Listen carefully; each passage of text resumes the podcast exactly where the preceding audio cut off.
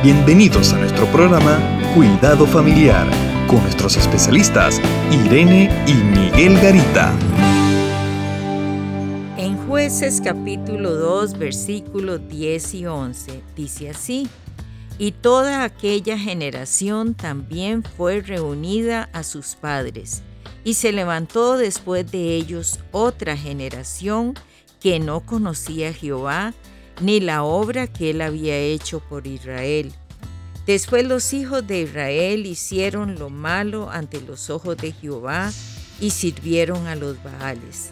Qué interesante y triste historia, porque me estoy ubicando primeramente en Josué, aquel joven esforzado, valiente, conquistador, que, que él miró toda esa bendición en la tierra prometida que él temía a Dios. Pero muere él, muere esa generación y viene otra y ya no creen lo mismo. ¿Qué pasa? Esto es importante e interesante porque yo creo que hoy día está sucediendo lo mismo. Hoy día tenemos una generación de hijos que está mezclada con una serie de antivalores en medio de un mundo secularizado en que de una u otra manera están sacando a Dios de todos los ámbitos de la vida, aún de los años más importantes como en la escuela, como ha sucedido en algunos países en el mundo.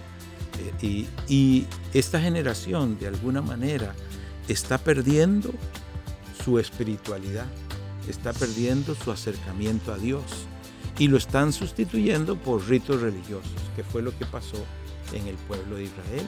Desobediencia, rebelión.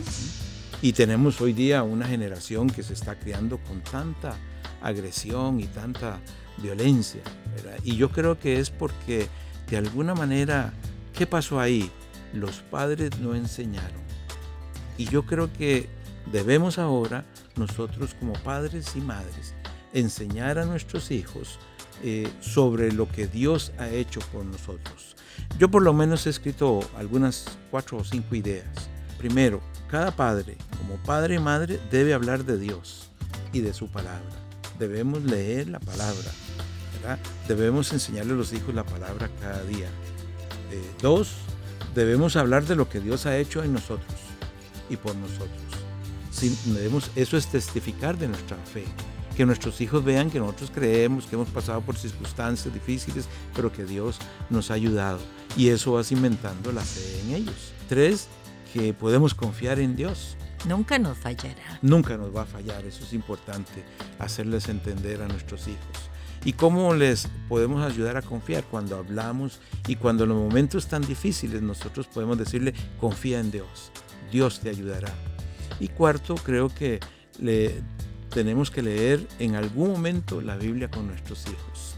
Yo les sugiero, estimado oyente, estimado papá o mamá, lea la Biblia con sus hijos, aunque sea un versículo diario, cuando estén todos juntos, ya sea a la hora del desayuno, en algún momento, no es una explicación de la Biblia, es leer uno o dos versículos.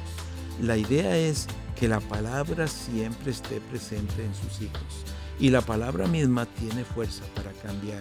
La palabra misma tiene fuerza para crear cosas, para poner un corazón dispuesto y sensibilizar el corazón de sus hijos hacia, hacia las cosas de Dios. Que estos niños, estos jóvenes conozcan a Jesucristo como su único Salvador. Cada papá o mamá debe ser el que le hable a su hijo, a su hija, de que necesita a Cristo como un Salvador. Yo creo que si hacemos esto, vamos a tener una generación buena, vamos a cambiar las cosas. Una generación que va a conocer de Dios, una generación que va a oír la palabra y a leer la palabra, una generación que va a crear eh, una vida muy espiritual y muy, y muy sana en eso. Solo de esta manera esa generación podrá conocer de, de Jesucristo.